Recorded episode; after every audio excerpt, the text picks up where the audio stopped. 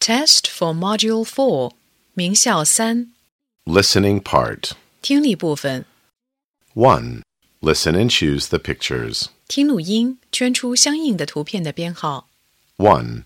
She can skip rope. 2. She can ride a bicycle. 3. This is a young farmer. 4. I can hear firecrackers. 5. He is thin.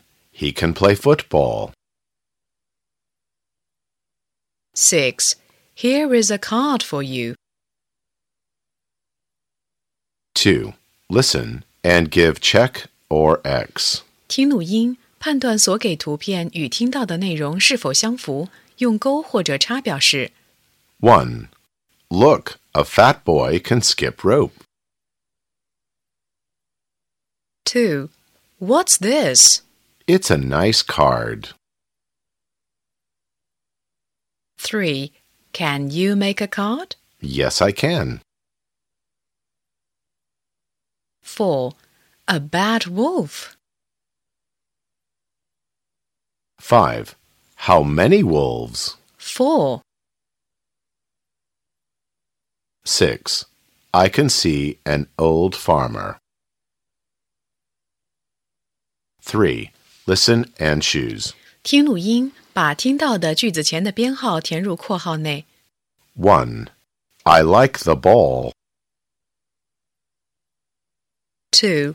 Let's play football. 3. It's the sun. 4. I don't like bikes.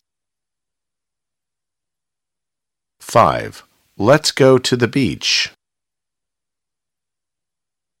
6. I need a blouse. 4. Listen and number the sentences. 听录音，根据听到的顺序给句子编号。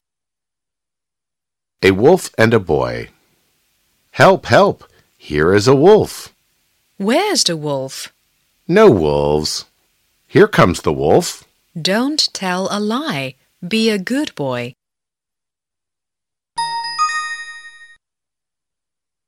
A wolf and a boy. Help, help! Here is a wolf. Where's the wolf? No wolves. Here comes the wolf. Don't tell a lie. Be a good boy.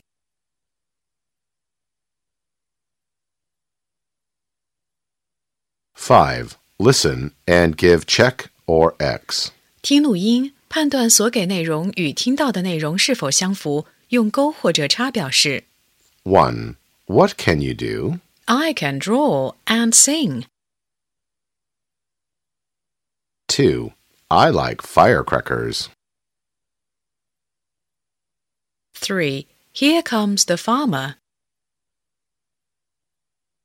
Four. What can she do? She can fly a kite. Five. We're singing. We're dancing.